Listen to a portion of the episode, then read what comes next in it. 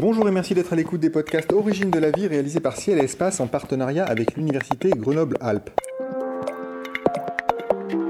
Nous n'en avons pris conscience que progressivement ces 50 dernières années, mais c'est un fait, le règne du vivant s'étend bien au-delà de ce que nous pouvions imaginer. Il existe dans les sources chaudes du parc de Yellowstone des organismes qui peuvent supporter des températures supérieures à 100 degrés. La fosse des Mariannes, à 11 000 mètres de profondeur dans le Pacifique, abrite des crustacés qui s'ébattent à une pression de plus de 1000 fois la pression atmosphérique, et nous avons découvert dans les mines d'uranium des bactéries qui prospèrent malgré la radioactivité. Ces extrémophiles, notamment ceux qui vivent dans les profondeurs de la Terre, pourraient bien totaliser la majeure partie de la biomasse de notre planète. Il en reste sans doute en tout cas beaucoup à découvrir. Dans cette émission, en compagnie de Bruno Franzetti et de Lorenzo Carré, de l'Institut de biologie structurelle du CNRS du CEA et de l'Université Grenoble-Alpes, nous allons nous demander ce que l'existence des extrémophiles peut nous apprendre sur l'origine de la vie sur Terre et sur la recherche de la vie extraterrestre. Et si la vie dans l'univers était d'abord extrémophile? Messieurs, bonjour. Bonjour. Bonjour. Alors Bruno Franzetti, vous dirigez à l'Institut de biologie structurelle l'équipe ELMA qui étudie spécifiquement euh, les extrémophiles. J'ai cité des cas d'organismes qui résistent aux hautes températures, aux hautes pressions, au rayonnement ionisant, mais j'aurais pu parler des psychrophiles, des lithophiles, des xérophiles. Euh, est-ce que pour commencer, vous pourriez nous donner votre définition d'un extrémophile? Oui, alors la, définition d'un extrémophile, c'est quelque chose qui est, de manière assez surprenante, encore euh, assez controversé. Euh, tout dépend de, quel point de vue on, se place, du point de vue du, du biochimiste ou du point de vue du botaniste, par exemple. Alors, il y a une définition qui consiste à dire qu'un organisme extrémophile, euh, c'est quelque chose que l'on trouve de vivant dans des conditions que, par rapport à nos critères euh, très anthropocentriques, hein, dans lesquels on considère que la vie est possible, qui seraient des conditions euh, pas habituelles ou extrêmes, et donc des températures de l'ordre de 100 degrés ou des choses comme ça. Euh, on peut aussi imaginer que c'est des organismes qui ne peuvent vivre que dans ces conditions de très haute température qui nous paraissent complètement incompatibles avec le vivant. Euh, pour le biochimiste, c'est plutôt cette dernière définition qu'on retient. Euh, pour nous, un organisme extrémophile, c'est un organisme qui ne peut se développer, vivre et se diviser et se reproduire que dans des conditions extrêmes. De ce point de vue, par exemple, bah, le tardigrade, pour nous, ce n'est pas vraiment un extrémophile parce que c'est une espèce qui résiste euh, et qui survit en conditions extrêmes, mais qui n'a pas la capacité de, se développer.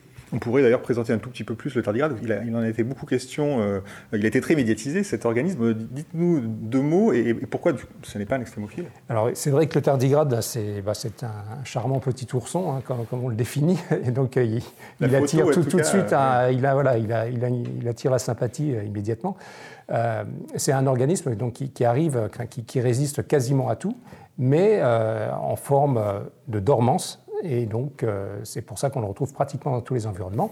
Et son mécanisme de résistance, c'est de se mettre, en gros, de, de, réduire son métabolisme de manière quasi totale et d'accumuler des petites molécules qui lui permettent de résister à la dessiccation, à la chaleur, etc. Donc oui, on en a, je crois, réveillé euh, certains qui étaient en dormance depuis 1000 euh, ou 2000 ans.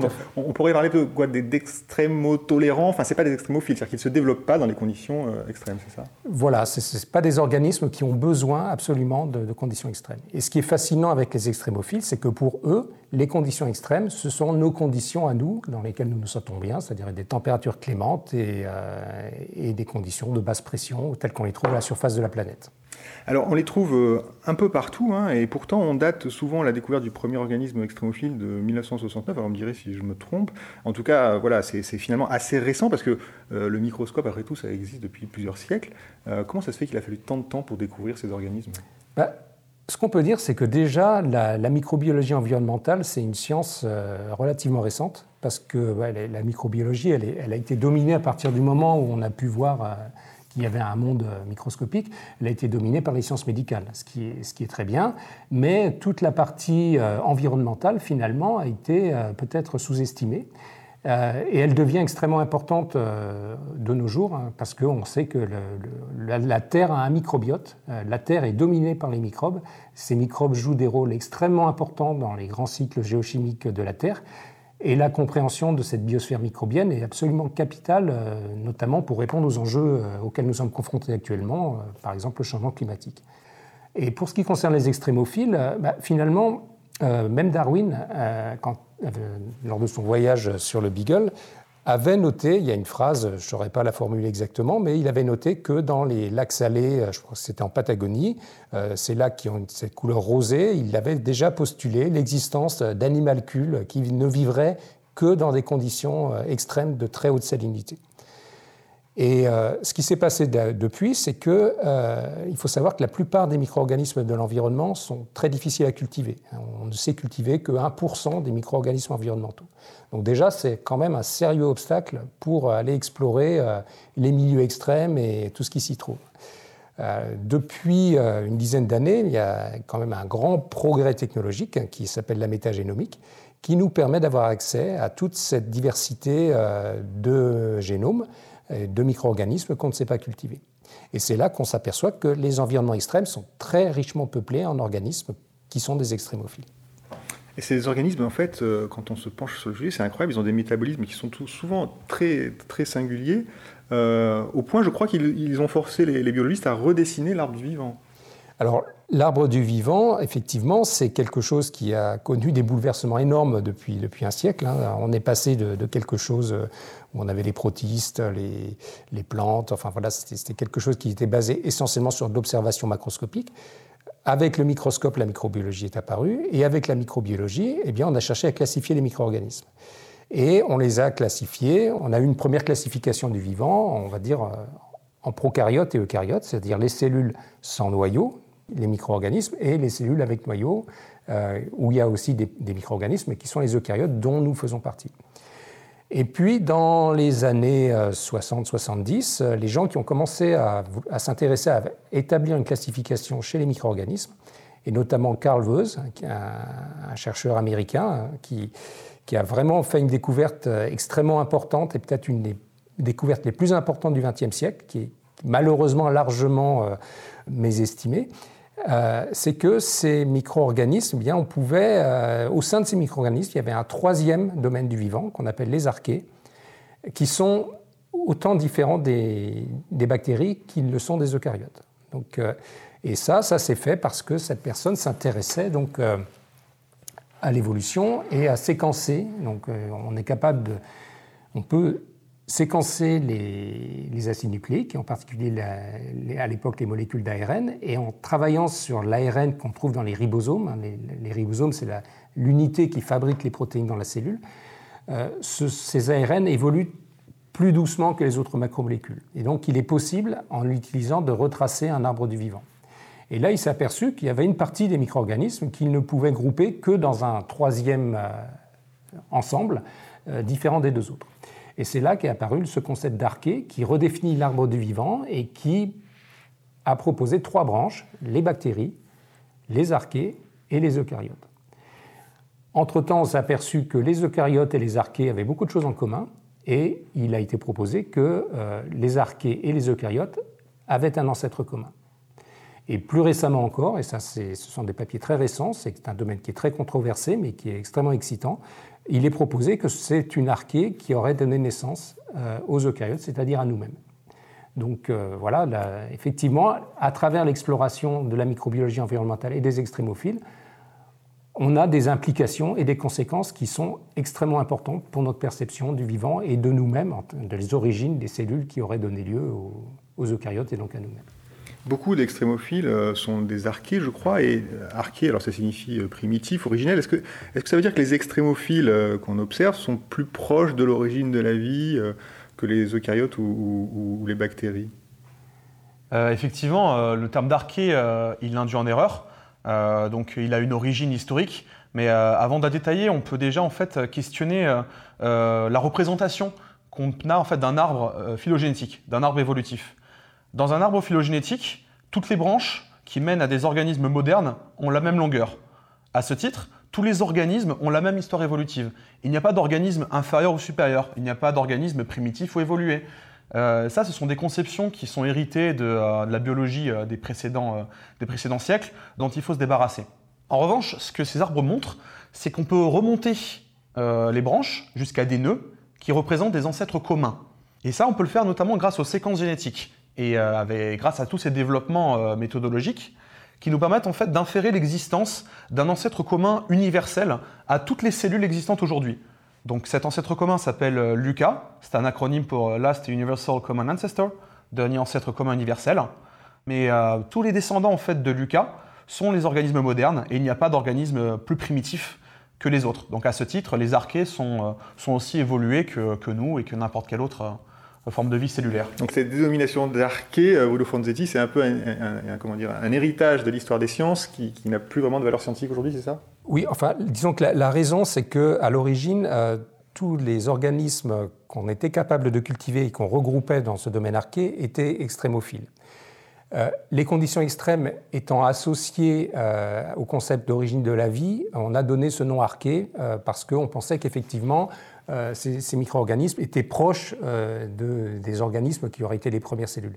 Euh, en fait, maintenant, on sait que des archées, il y en a absolument partout sur la planète, et nous en avons dans nos intestins, nous en avons sur notre peau. elles sont très, représentent 20% de la biomasse terrestre, et donc ne sont pas du tout confinées aux environnements extrêmes, et donc potentiellement pas du tout liées aux origines de la vie, d'une façon proche en tout cas. Alors pourtant, il y a quand même, je crois, des arguments, en tout cas, euh, qui ont été proposés pour dire que les premiers organismes étaient probablement euh, extrémophiles. Est-ce que vous partagez ce, point de vue, euh, Lorenzo Carré? Hmm.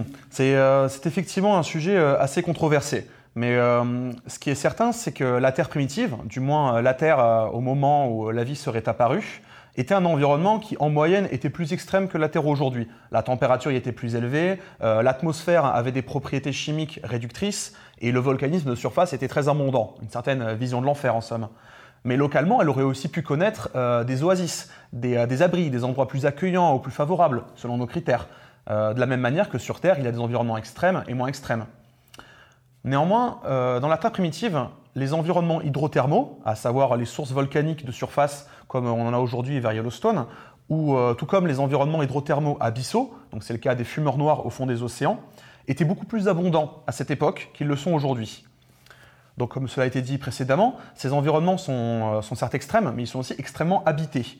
Et il y a plusieurs scientifiques qui considèrent que euh, ces environnements hydrothermaux auraient pu être euh, le lieu de la biogénèse, à savoir l'apparition de la vie. En effet, cet environnement pourrait être propice à la chimie prébiotique, à savoir les processus qui favorisent l'apparition de biomolécules. et ces environnements seraient propices à ces processus du fait de plusieurs euh, caractéristiques. La chaleur offre une catalyse thermique, autrement dit, elle accélère les réactions, euh, euh, les réactions chimiques et donc la formation de nouveaux composés.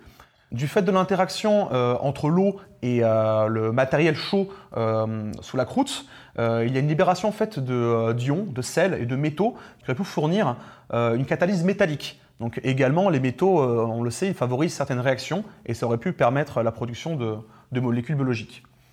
Il y a également un autre argument qui va dans le sens euh, euh, d'un effet favorable de ces environnements hydrothermaux pour euh, la biogénèse, c'est tout simplement qu'ils fournissent une source d'énergie. Les écosystèmes, quels qu'ils soient, ont besoin en fait d'une source d'énergie primaire qui permet de fixer du carbone à travers des organismes dits producteurs primaires. Aujourd'hui, la majorité de la fixation du carbone minéral en carbone organique est réalisée par le biais de la photosynthèse, par les algues, les végétaux, les cyanobactéries. Mais euh, c'est une invention assez récente euh, d'un point de vue évolutif, la photosynthèse. En revanche, une autre manière euh, de fixer le carbone minéral est réalisée dans les écosystèmes des, cheminées hydrothermales abyssales. C'est la chimiosynthèse qui permet en fait de fixer du carbone minéral sans avoir recours à la lumière. Et donc potentiellement, cette énergie hydrothermale aurait pu être l'étincelle qui permettait ensuite, qui aurait pu permettre aux premières communautés microbiennes euh, d'apparaître euh, et, de se développer. Néanmoins, c'est encore très controversé. Il y a plusieurs théories euh, sur l'apparition de, des formes de vie. On n'a pas la réponse, clairement. On n'a pas la réponse. Cela dit, donc malgré tout, si on s'intéresse à l'origine de la vie, on pourrait naturellement être conduit à s'intéresser aux, extrémophiles. Est-ce qu'on ne peut pas dire aussi que l'existence d'extrémophiles élargit un peu, euh, enfin, il élargit clairement le domaine des conditions physiques favorables à la vie On a parlé de jusqu'à 100 degrés, euh, ça peut être aussi très froid, très salé. Euh, et du coup, on peut, une question peut-être un peu naïve, mais est-ce qu'on peut imaginer que les extrémophiles auraient joué un rôle dans la pérennisation du vivant. C'est-à-dire qu'une fois que la vie est apparue, euh, on sait que dans l'histoire de la Terre, il y a eu des épisodes compliqués. On parle d'épisodes de boules de neige froides, des moments très froids, alors qu'au départ, vous disiez qu'elle était en moyenne plus chaude qu'aujourd'hui, euh, la Terre. Est-ce qu'on peut imaginer que les extrémophiles auraient joué un rôle pour conserver la vie en vie, pour, dire, pour utiliser une expression un peu euh, simple? Oui, eh bien en effet, euh, pendant les périodes euh, boule de neige froide, euh, la vie est tout à fait capable de persister dans certains types d'environnements. Par exemple, les, cheminées hydrothermales abyssales continuent de fonctionner et de fournir une source d'énergie et, de, carbone minéral aux organismes. donc ça aurait pu être un refuge pour des organismes hyperthermophiles, à savoir des organismes adaptés aux très hautes températures qui règnent dans ces fumeurs noirs. On peut aussi imaginer que euh, euh, les, êtres vivants aient pu persister dans des saumures, à savoir euh, des poches d'eau liquide extrêmement concentrées en sel.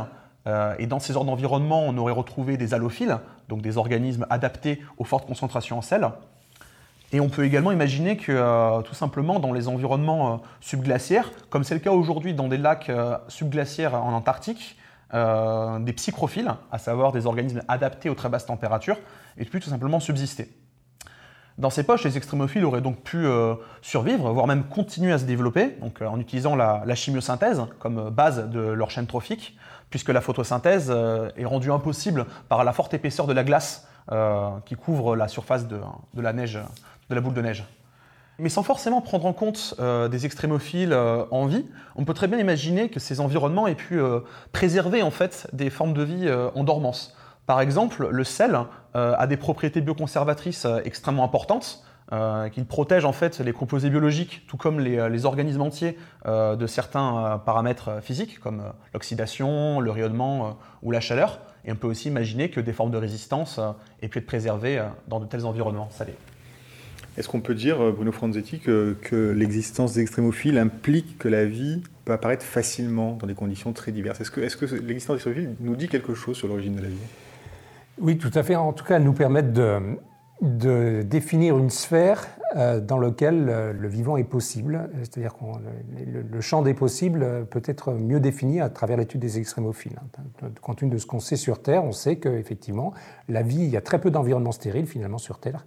Et qu'à partir du moment où on a de l'eau liquide et des températures qui ne dépassent pas 110 euh, degrés, enfin, dans les limites de, résistance des, polymères biologiques, hein, notamment des protéines qui sont des polymères d'acides aminés, à partir du moment où la chaîne polypeptidique est maintenue, euh, on peut imaginer tout à fait avoir, euh, avoir de la vie.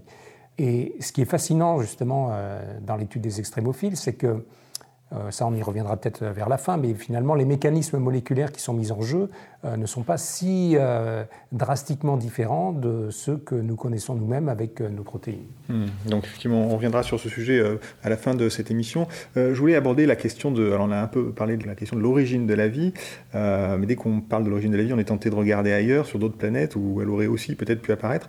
de ce point de vue, la découverte des extrémophiles a, largement contribué à rendre intéressant des corps célestes sur lesquels, a priori, on n'aurait pas parié. je veux parler de d'Europe ou d'Encelade, autour de Jupiter ou de Saturne.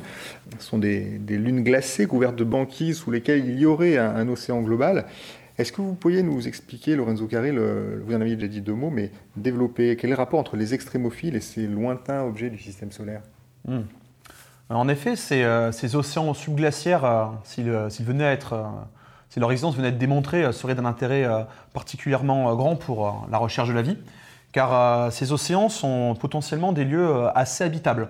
Euh, il y a un effet en fait de marée, à savoir un effet gravitationnel exercé par la planète géante proche, donc Saturne ou Jupiter, qui chauffe en fait cet océan d'eau liquide. Cet océan, en plus, on peut partiellement l'échantillonner, notamment dans le cas d'Encelade, qui possède à sa surface un immense panache qu'on pourrait assimiler à un geyser, dans lequel on a pu récolter en fait et analyser des molécules. Et euh, ce que cet échantillonnage-là nous a montré, c'est que cet océan euh, est salé, donc il possède euh, différents types d'ions minéraux à l'intérieur. Il comporte aussi des molécules organiques, plus ou moins complexes.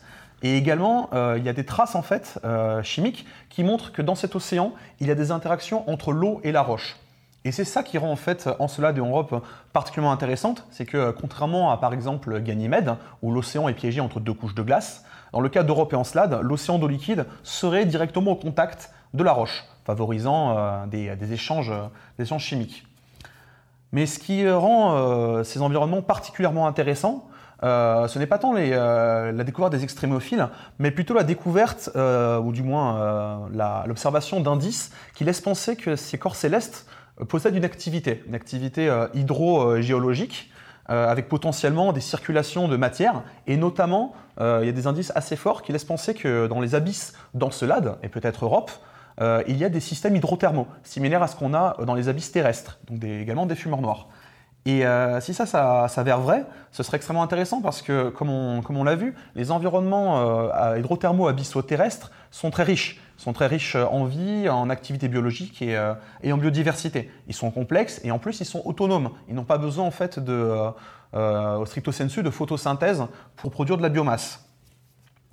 Et comme euh, la vie aurait potentiellement pu apparaître dans les chemins hydrothermales, euh, l'existence de tels environnements euh, dans, les, dans les lunes glacées laisse, supposer que la vie pourrait également potentiellement apparaître là-bas. Donc ces environnements constituent en fait des, sources d'intérêt très fortes, puisqu'on a des analogues potentiels sur Terre. Et pour toutes ces raisons, il y a de grandes chances de, croire qu'une vie extrémophile aurait pu apparaître et, ou persister euh, dans les abysses euh, des lunes glacées. En tout cas, on comprend la motivation euh, maintenant pour aller sur ces lunes. Effectivement, il y a encore peut-être, il y a 50 ans, les lunes de Jupiter ou de, ou de Saturne n'étaient certainement pas des lieux où on aurait pu s'attendre à aller chercher la vie. On n'a pas dit qu'elle y était. Mars aussi, évidemment, c'est un site de choix, alors pour le coup, depuis beaucoup plus longtemps, mais plus encore, je crois, Lorenzo Carré, depuis qu'on connaît les organismes lithophiles, c'est bien ça?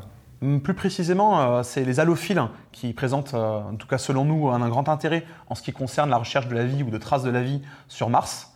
Euh, donc ces organismes-là que sur Terre on va beaucoup retrouver dans des environnements hypersalins comme la mer morte, ils sont intéressants car sur Mars il y a, a une, comment dire, une certaine présence d'environnements hypersalins. Donc tout d'abord, dans le Mars ancien, euh, avant que les océans euh, qui auraient couvert sa surface ne s'évaporent, euh, il y aurait eu un, hydrothermalisme continental de surface assez abondant, comme dans la Terre primitive. Donc encore une fois, potentiellement un lieu de la biogénèse. Aujourd'hui, l'eau liquide n'existe à la surface que transitoirement et sous la forme de saumure, à savoir des, des solutions aqueuses extrêmement concentrées en sel.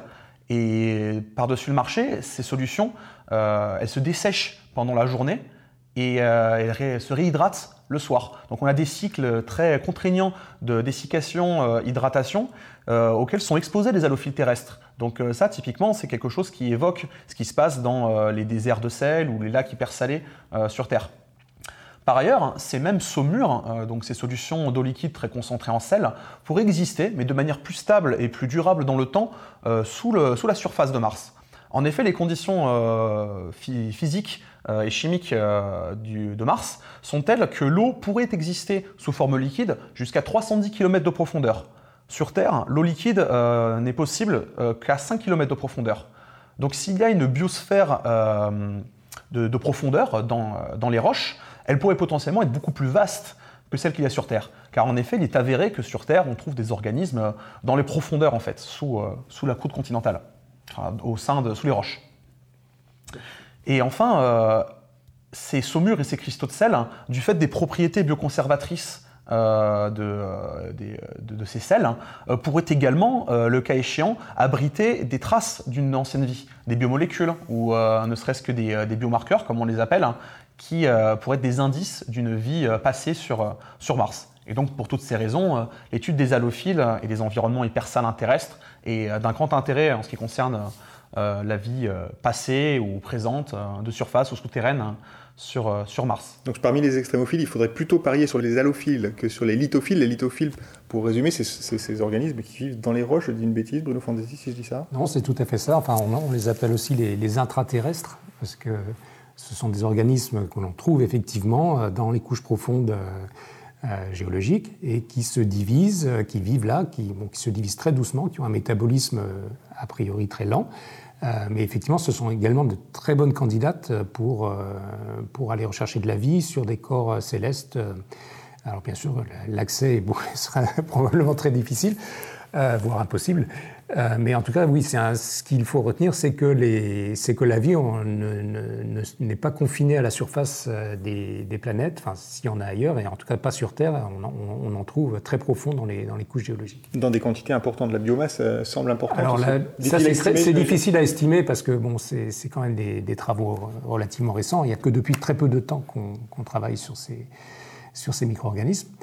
Euh, mais oui, certainement, euh, c'est vraiment... Euh, à partir du moment où on considère que la vie a pu démarrer sur Mars, par exemple, puisque dans les conditions où elle a émergé sur Terre, Mars avait des conditions qui étaient similaires de, de, ce qu'on avait sur Terre, il est possible qu'il y ait eu un démarrage de la vie sur Mars également. Et de ce point de vue, comme le disait Lorenzo, les couches profondes de la planète ou les saumures pourraient être des endroits où on pourrait trouver des traces euh, moléculaires de, cette vie.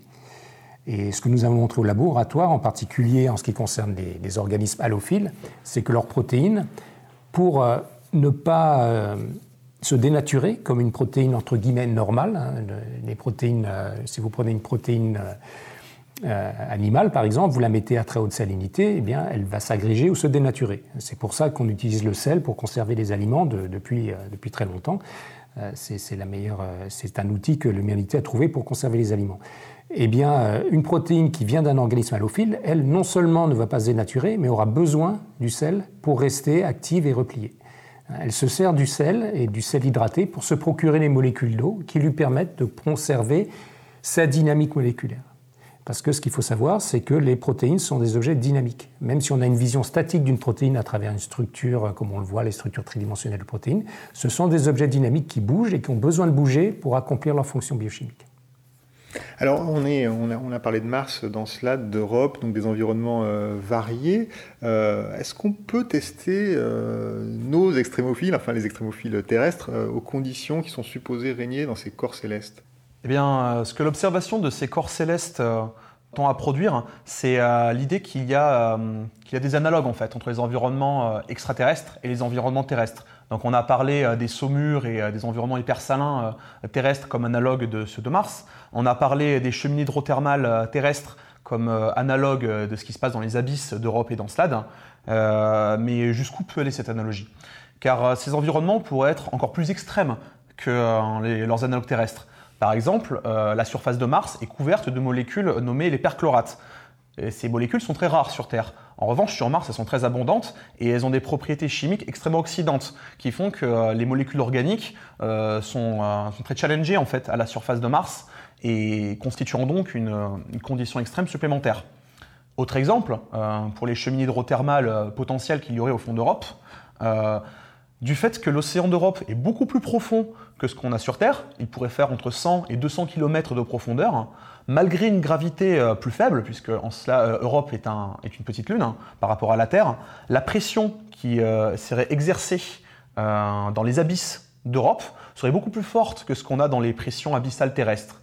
Donc, à cause de ces conditions encore plus extrêmes qu'on a dans ces environnements extraterrestres, L'idée que la vie en fait peut se faire, euh, que les processus biologiques et biochimiques peuvent se réaliser dans les environnements extraterrestres ne va pas de soi. Il faut la tester.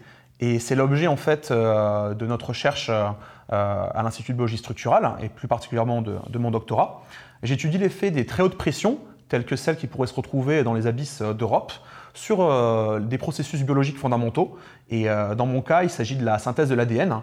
donc euh, la molécule universelle de l'information génétique chez les êtres vivants. Et j'étudie l'effet des très hautes pressions sur, sur ce système extrémophile terrestre. Et alors, sans dévoiler le résultat de votre doctorat, est-ce qu'il y a des effets évidents? Enfin, est-ce que d'abord ce genre d'expérience a commencé Est-ce qu'on voit quelque chose? Est-ce qu'on peut pousser un peu au-delà de la pression actuelle terrestre? Alors, ce qu'on commence à mettre à jour, c'est qu'il euh, existe possiblement, euh, effectivement, au niveau des enzymes, une, euh, adaptation aux hautes pressions. Et ça, c'est-à-dire qu'en fait, une, une, enzyme abyssale va être activée ou va être plus à même à reconnaître ses substrats sous haute pression qu'une enzyme qui a été isolée à partir d'un organisme de surface. Donc ça, ce sont des concepts relativement émergents. Et ce qui est très intéressant également, c'est qu'il semblerait que la, haute pression peut permettre de, à, basse température pardon, de maintenir des processus métaboliques en, favorisant la flexibilité euh, des macromolécules biologiques à basse température dans des conditions de haute pression, ce qui permettrait d'avoir des métabolismes euh, à basse température dans des conditions abyssales. Bon, ça, ce sont des, travaux émergents. Euh, voilà, avec Lorenzo, on essaye d'avoir le fin mot de l'histoire le plus rapidement possible. Euh, oui, donc vous dites que finalement, manifestement, les, hautes pressions euh, pourraient favoriser euh, la vie entre guillemets sous certaines conditions. Il y a des organismes qui ont, dont on a l'impression qu'ils peuvent prospérer dans des conditions qu'on rencontre même pas à l'état naturel sur Terre. Enfin, vous m'arrêtez si je dis des bêtises, mais on parle de la fameuse Deinococcus radiodurans qui survit dans des conditions de rayonnement ionisant assez compliquées. Puis il y a beaucoup de choses aussi d'abord, d'après ce que j'ai compris. Enfin, en tout cas, c'est des conditions qu'on ne trouve pas à l'état naturel, puisque c'est plutôt dans des endroits où on stocke euh, des déchets nucléaires. Enfin, c'est vraiment l'homme qui a dû produire ça. Euh, est-ce qu'on a, comment dire, exploré finalement les limites du vivant, puisqu'on les étudie dans les laboratoires maintenant? Est-ce qu'on sait à peu près cerner les limites du vivant? Bah, c'est, tout l'objet de, nos travaux, c'est vraiment de les définir. Alors, nous, on travaille au niveau des, macromolécules, hein, au niveau des enzymes, au niveau des protéines. Euh, c'est déjà un premier niveau d'investigation. Après, en ce qui concerne un organisme dans son ensemble, hein, ce qu'on appelle euh, l'ensemble des protéines d'un organisme, le protéome, pour l'amener à, euh, être fonctionnel euh, dans des conditions extrêmes, le processus entre guillemets adaptatif, en tout cas ce qui va être sélectionné par la pression environnementale, euh, c'est difficile de, dire que c'est des choses qui peuvent se faire rapidement et qui, voilà, c'est tout un. À quelle vitesse un organisme peut devenir extrémophile ou à quelle vitesse un organisme extrémophile peut euh, changer son profil adaptatif euh, pour répondre aux variations de l'environnement, ça, c'est des questions complètement ouvertes. Hein. Dans le cas des, de, de radiodurance ou d'autres micro-organismes, là, les processus adaptatifs vont être plutôt des processus d'optimisation des systèmes de réparation de l'ADN euh, ou des systèmes euh, aussi, ce que l'on travaille, on travaille dessus au laboratoire sur le protéasome et sur les systèmes qui vont permettre euh, de, mettre à la trappe, de mettre à la poubelle toutes les protéines déficientes en conditions de stress. Alors, vous allez me dire, bah, écoutez, depuis tout à l'heure, vous nous dites que les extrémophiles sont parfaitement adaptés à leur environnement et donc, non, a priori, devraient être complètement contents dans, dans leur environnement. Ça, c'est aussi une idée qui est courante, mais qui doit être un peu nuancée parce que les environnements extrêmes sont aussi extrêmement chaotropiques. Euh, par exemple, un fumeur noir, une cheminée hydrothermale, euh, la composition du fluide va changer en fonction de l'activité euh, volcanique. la température peut fluctuer et ces organismes constamment sont confrontés à des changements de température qui vont brutalement de plus de 100 degrés à 2-4 degrés, qui est la température de l'eau de mer dans, ces environnements. Donc ces extrémophiles ont également besoin de mettre en place des systèmes extrêmement efficaces pour euh, changer leur métabolisme très rapidement et donc reprogrammer complètement euh, leur protéome. Et ça en fait aussi des très bons modèles pour comprendre les mécanismes de réponse au stress, euh, y compris les mécanismes universels qui sont conservés dans nos propres cellules. dernier point, ce qui est quand même frappant, c'est que si on s'en tient à la structure des protéines et aux enzymes, pour qu'une protéine, par exemple, ne, ne cuisent pas à 100 degrés, puisque c'est le cas. Hein. C'est un peu que si vous prenez un, extrait cellulaire euh, d'un extrémophile qui vit à très haute température, euh, bah, vous le mettez sur une poêle sur le gaz, euh, il ne cuit pas. Hein. vous avez pas des ça ne s'agrège pas comme le blanc d'œuf qui va, qui va vous donner du blanc quand vous le cuisez. Donc ça, c'est quelque chose qui paraît complètement magique hein, quand, on y pense. On pourrait penser que la biochimie est complètement différente de, de, nos propres protéines. Et en fait, quand on regarde la structure des protéines, quand on compare la structure d'une protéine hyperthermophile à celle d'une protéine dite mésophile, eh bien, il n'y a pas de différence euh, énorme entre les deux structures de protéines. Ce qui va changer, c'est des substitutions de quelques acides aminés, mais qui vont avoir des grands effets sur les propriétés dynamiques des protéines. De telle sorte qu'une protéine adaptée aux hautes températures va rester à température ambiante, va être un véritable caillou moléculaire qui ne va s'activer et devenir flexible seulement à 100 degrés. Et donc c'est ce compromis entre activité et stabilité qui permet l'adaptation des enzymes et des protéines aux températures. Donc le message, c'est que finalement le vivant n'a pas besoin, il suffit de quelques substitutions d'acides aminés pour euh, transformer un organisme et le rendre capable de vivre à haute température. À l'échelle d'une protéine, bien sûr à l'échelle d'une protéome, comme je l'ai dit, de l'ensemble de la cellule, là les choses sont probablement beaucoup plus complexes. Donc des détails produisent de grands effets, c'est peut-être aussi un peu ce qu'on peut retenir. Détails, de grandes conséquences. La leçon des extrémophiles. Merci beaucoup Lorenzo Carré, merci Bruno Franzetti. Nous sommes arrivés au terme de ce podcast. Dans le prochain épisode de cette série consacrée à l'origine de la vie, nous nous pencherons sur le mécanisme de la photosynthèse, une innovation de la vie qui a modelé, nous le verrons, une grande partie de ce qui nous entoure. À très bientôt à l'écoute de nos podcasts.